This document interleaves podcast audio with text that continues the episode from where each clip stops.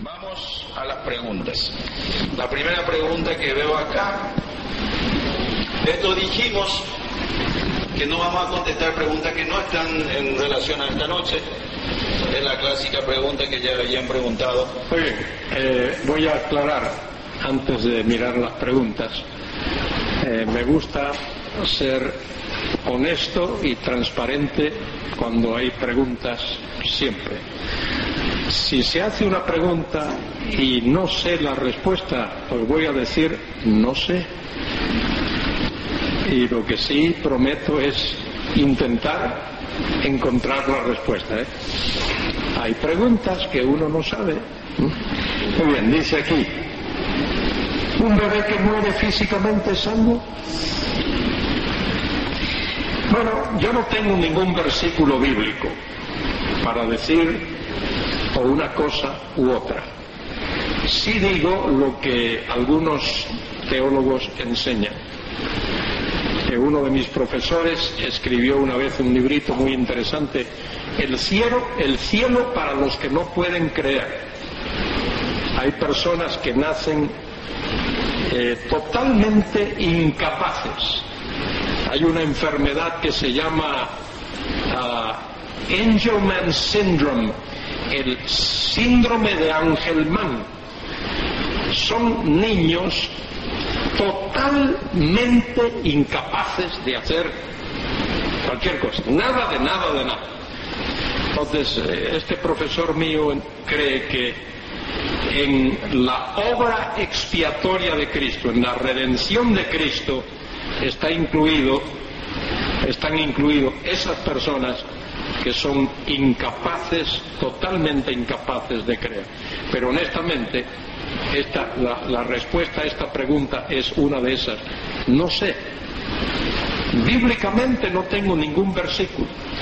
Y no me uses el texto de cuando Cristo dijo, dejad a los niños venir a mí porque de los tales es el reino de los cielos porque esos niños de los cuales Cristo estaba hablando eran ya jovencitos y los querían venir a donde estaba el Señor y los discípulos menospreciaban a esos adolescentes y Cristo dijo, déjenlo que vengan a mí.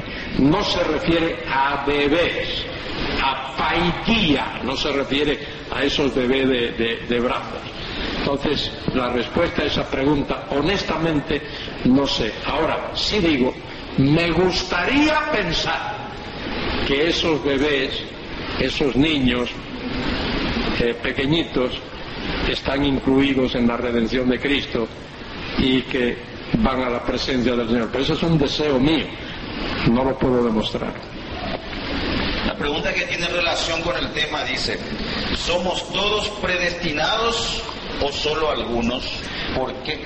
No, todos en el sentido de que seres humanos y todos los seres humanos son.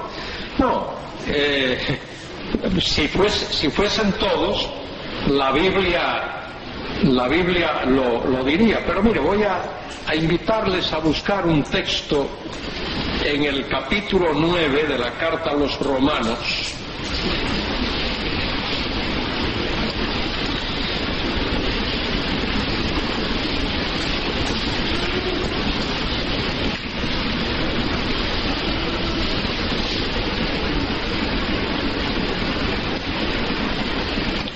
Versículo 22. Entre paréntesis, hay muchos predicadores que no predican Romanos 9, 10 y 11. Llegan hasta el capítulo 8 y ahí o se quedan o saltan el capítulo 12, pero no predican Romanos 9, 10 y 11. Hay que predicar todo el consejo de Dios. Si no te gusta, predica todo el consejo de Dios. Si te gusta, predica el consejo, todo el consejo de Dios. No prediques solo lo que te gusta, predícalo todo, aunque no te guste.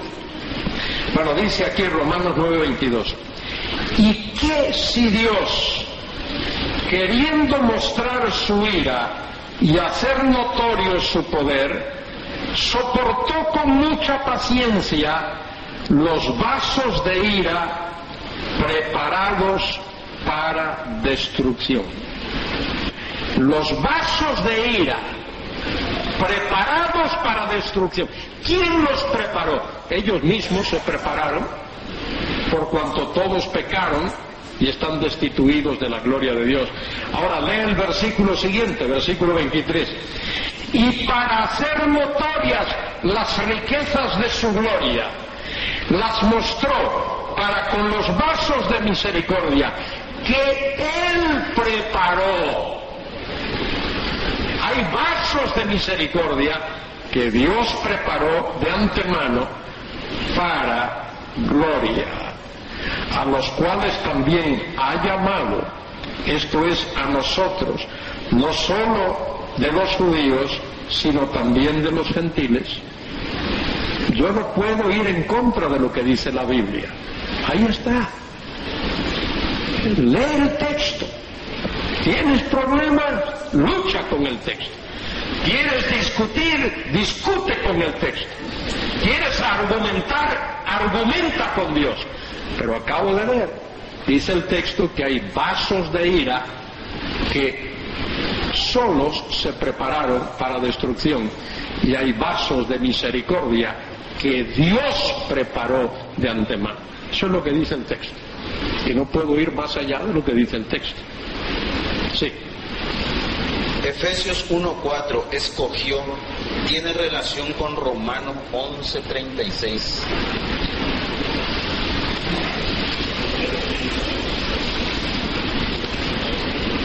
Bueno, dice allí Romanos 11:36, porque de Él y por Él y para Él son todas las cosas, al sea gloria por los siglos de los siglos.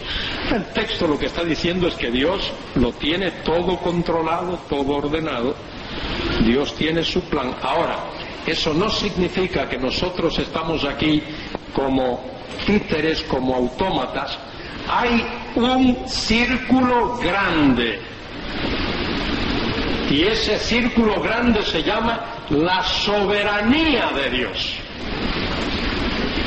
Dentro de ese círculo grande que se llama la soberanía de Dios hay un círculo reducido, pequeño, que se llama la responsabilidad humana, lo que algunos llaman, algunos llaman libre albedrío. Eh, lo que es la responsabilidad humana y la soberanía de Dios no están reñidos. El hombre es responsable delante de Dios. Y la Biblia lo enseña. La Biblia enseña que el hombre es responsable delante de Dios.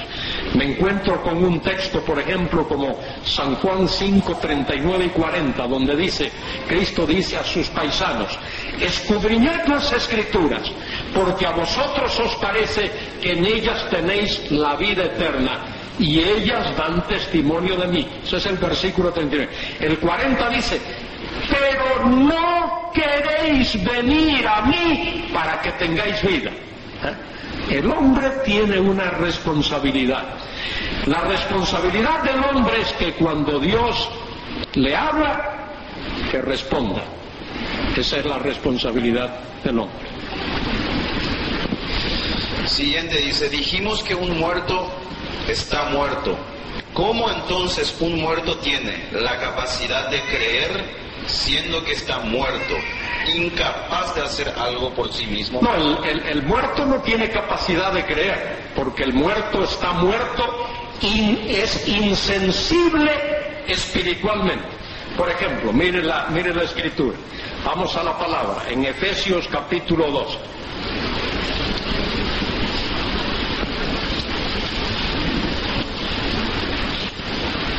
Efesios capítulo 2.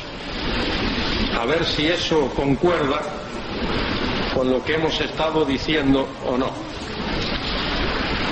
Dice Efesios 2, y él, ¿eh? él, se refiere a Dios, si te fijas, al final del versículo eh, del capítulo 1 dice, eh, la cual es su cuerpo y la plenitud de aquel que lo llena todo en todo. Y Él os dio vida a vosotros. Él os dio vida cuando estabais muertos en delitos y pecados.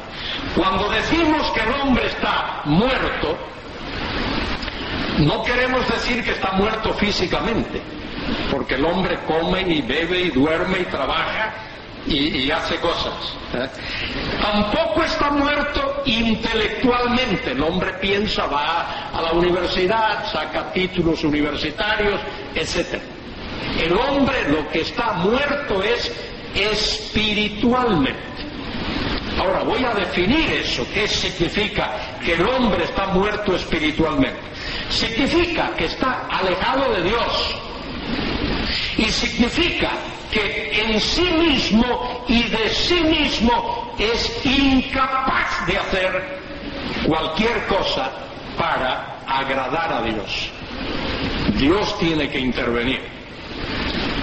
Dios tiene que tomar la iniciativa.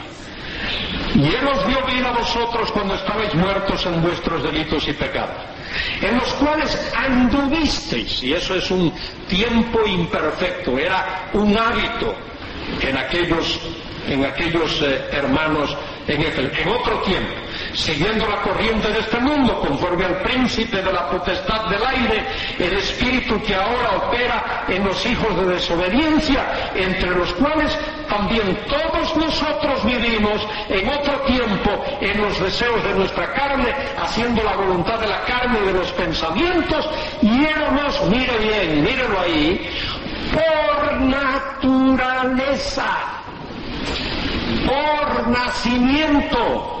¿Qué cosa? Hijos de ira, lo mismo que los demás. Todos estamos en esa situación, por cuanto todos pecaron. Pero miren el versículo 4. Los pasajes de la Biblia hay que tomarlo en su contexto.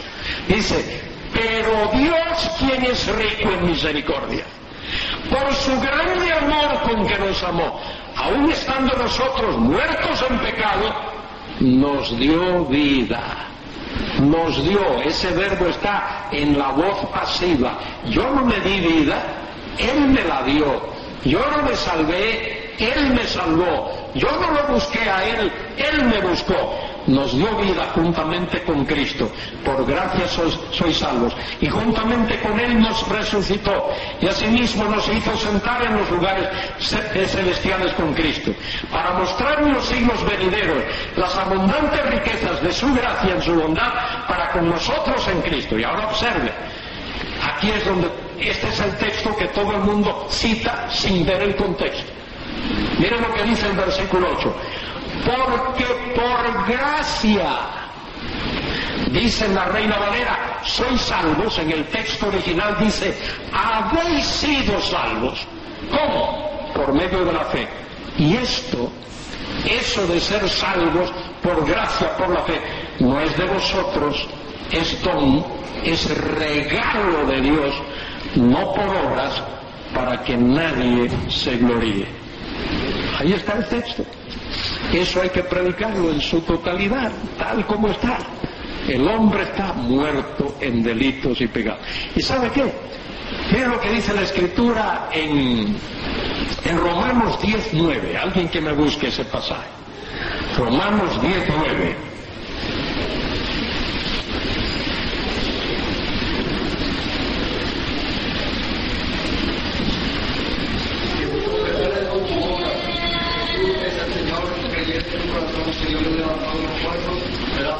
Ahí está la responsabilidad humana. Esa es la responsabilidad humana. Ahora, un poco antes, en la misma carta a los romanos, capítulo 3, capítulo 3, versículo 10.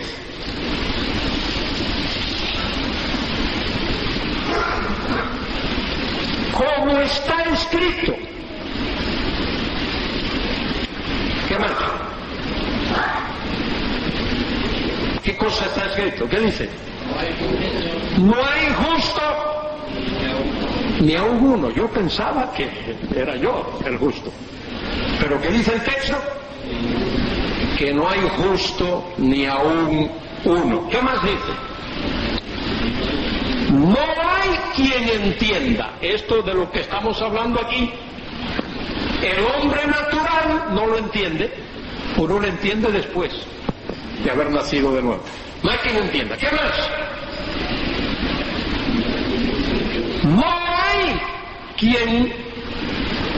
¿Qué cosa?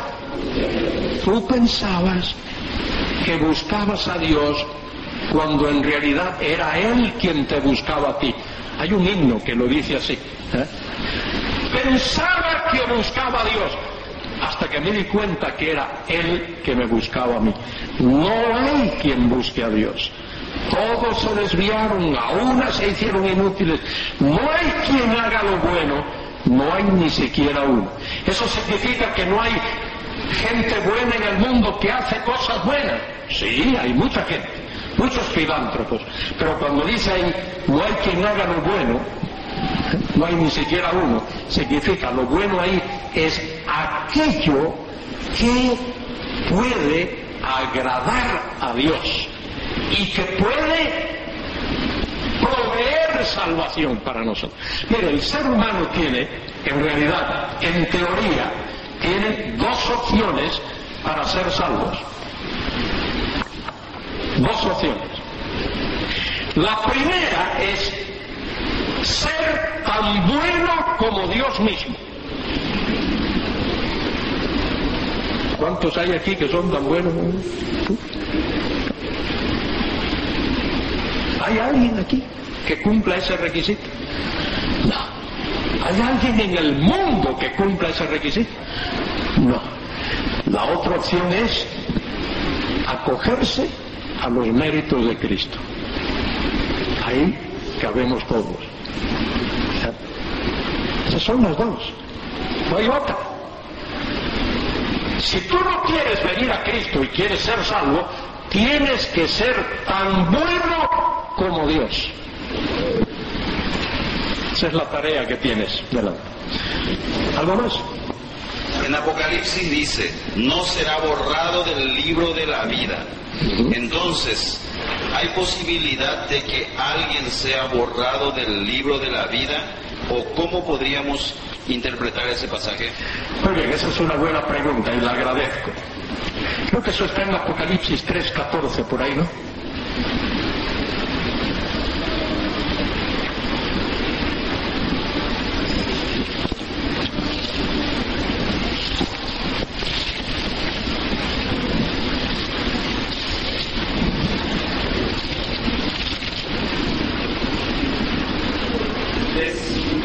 Tres cinco, vale.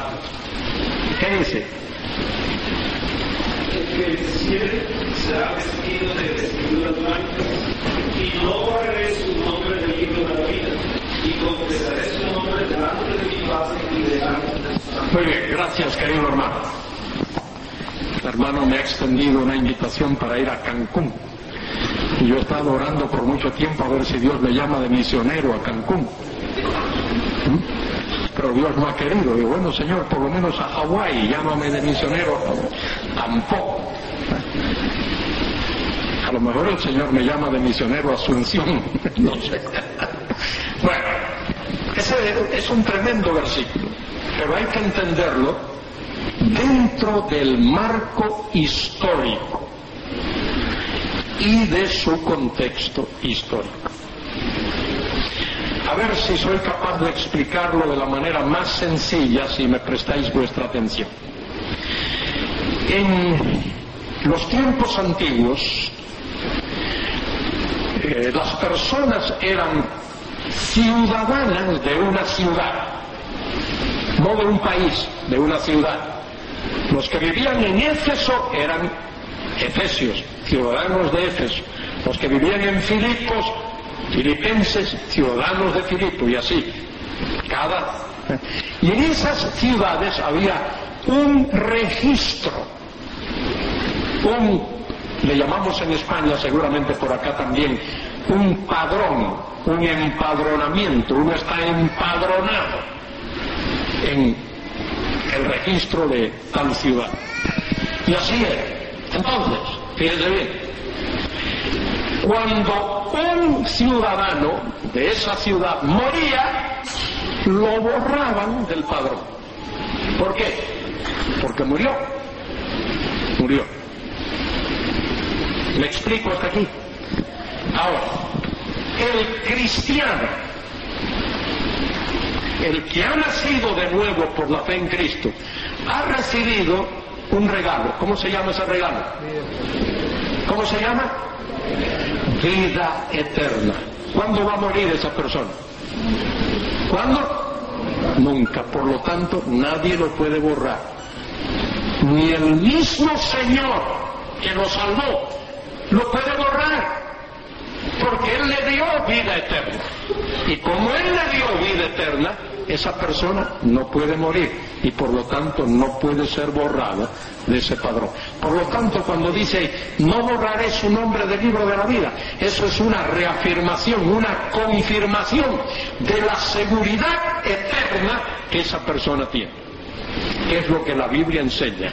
Ningún nacido de nuevo pierde su salvación. Es lo que Cristo le dijo a Nicodemo. Cuando Nicodemo le pregunta al Señor, ¿cómo puede un hombre nacer siendo bien? Le pregunta, ¿cómo es posible? Nicodemo hizo dos preguntas, las dos comenzando con la palabra ¿cómo? ¿Cómo puede un hombre nacer eh, siendo bien? ¿Cómo es posible eso? Y Cristo le dijo, el que es nacido de la carne, carne es, el que es nacido del Espíritu, Espíritu es. Y luego, por allá por el versículo 11, Nicodemo hace una segunda pregunta con un cómo, versículos del 9 al 11. Nicodemo pregunta, ¿cómo? Ese segundo cómo es, ¿cuál es el proceso?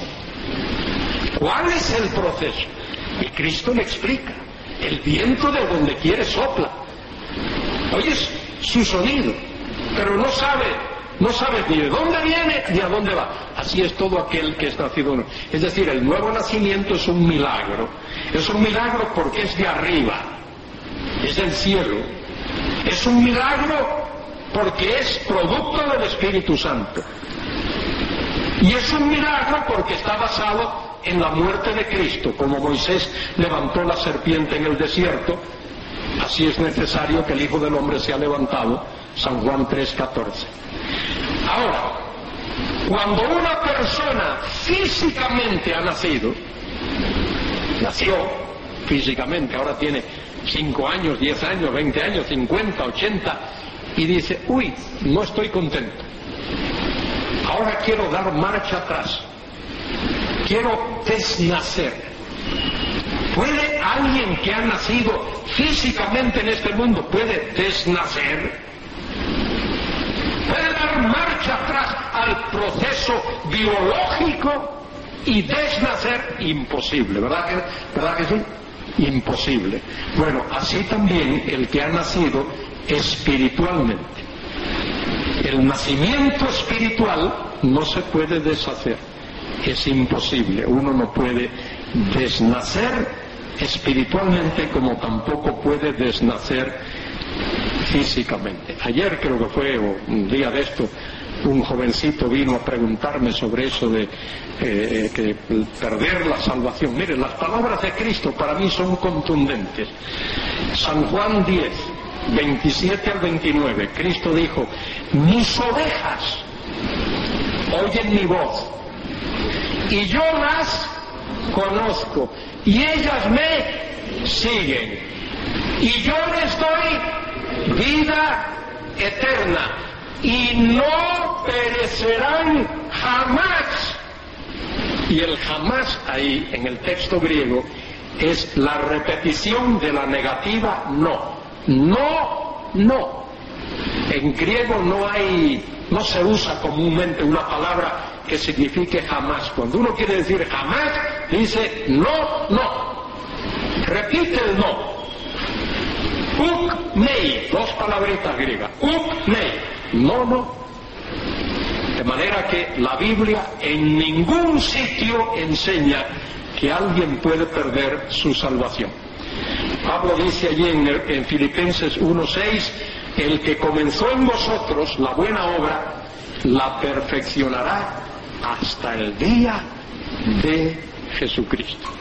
Hasta el día de Jesucristo.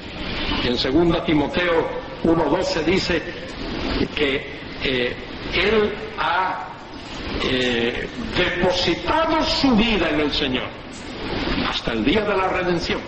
el día de la redención, podemos tener esa absoluta confianza que Dios nos ha dado vida eterna la fe en Cristo. San Juan 5:24. De cierto, de cierto os digo que, que oye mi palabra y crea el que me envió, tiene tiempo presente. Mire, vida eterna no es algo que vamos a recibir el día que lleguemos al cielo. Vida eterna es algo que recibimos en el momento de creer en Cristo. Tiene vida eterna, y añade el Señor, y no vendrá a juicio, crisis, no vendrá condenación, más ahora un tiempo perfecto. Ha pasado de la esfera de muerte a la esfera de vida. Tiempo perfecto, acción completada con resultados perdurables. Bueno, muchas gracias, ya no hay más preguntas. Ah. ¿Qué parte tiene el arrepentimiento en el Evangelio? ¿Qué significa arrepentir? Bien, la palabra arrepentimiento es una palabrita compuesta, se usa muchas veces en el Nuevo Testamento, es la palabra metanoia. La palabra meta es dar la vuelta a algo, como cuando uno está leyendo un libro y pasa la página. Eso sería meta. Y la palabra noia viene de mente, de nous, mente, metanoia. Cambiar de manera de, pensar. Cambiar de manera de pensar implica cambiar de actitud, cambiar de rumbo, cambiar de dirección. Fe y arrepentimiento van juntas. Es decir, uno no puede tener fe sin arrepentirse. Y no puede arrepentirse genuinamente si no hay fe. Las dos cosas van juntas. Suponte que tú estás en, en la ciudad de Asunción y tú quieres ir... ¿A dónde digo yo? Vamos a pensar en una ciudad linda. A Vigo. Tú quieres ir a Vigo. ¿eh? Tú dices, tú dices, salgo de Asunción y voy a Vigo. Podrías decirlo así, pero ¿cómo, si estás en Asunción, cómo lo puedes decir de una manera sencilla? ¿Eh? Voy a Vigo, no tienes que decir salgo de Asunción para ir a Vigo. Si tú vas a Vigo, tienes que salir de Asunción. No puedes ir a Vigo sin salir de Asunción.